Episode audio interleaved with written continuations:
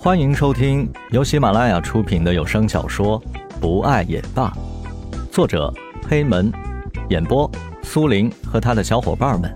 欢迎收藏订阅。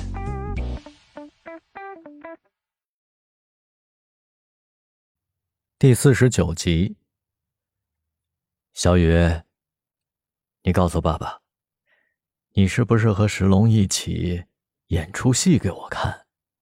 怕我再给你相亲啊？不，是，才不是呢！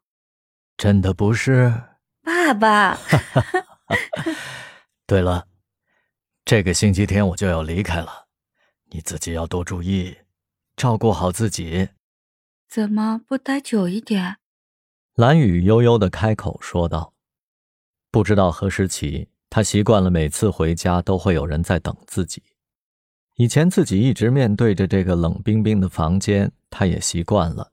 可是突然爸爸来了，让他觉得这是一个家了。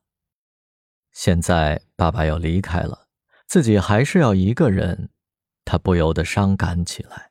小雨，下次我和妈妈一起来好不好啊？蓝爸爸看着蓝雨委屈的样子，有些不忍。不只是他。就连他自己也是这样，没有女儿在家，总感觉是少了点什么，哪怕只是不说话，就那么的看一眼也很满足。什么意思？爸，你一定要注意身体。哈哈，知道了，你也是，多注意身体，有空的时候回家看看。叔叔，下次带着阿姨一起来吧。石龙倒是。一点也不客气啊！好，替我照顾好小雨。蓝爸爸看向石龙，虽然女儿没有明说，但是自己知道女儿心里其实是喜欢石龙的。机场的广播里传出了登机的时间到了，随着爸爸的身影走远，蓝雨还是哭了起来。石龙将她紧紧的揽在怀里。我是不是有点好笑？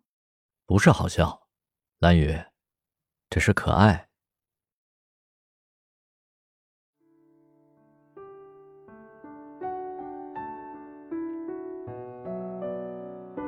本集播讲完毕，感谢您的收听，我们下集再见。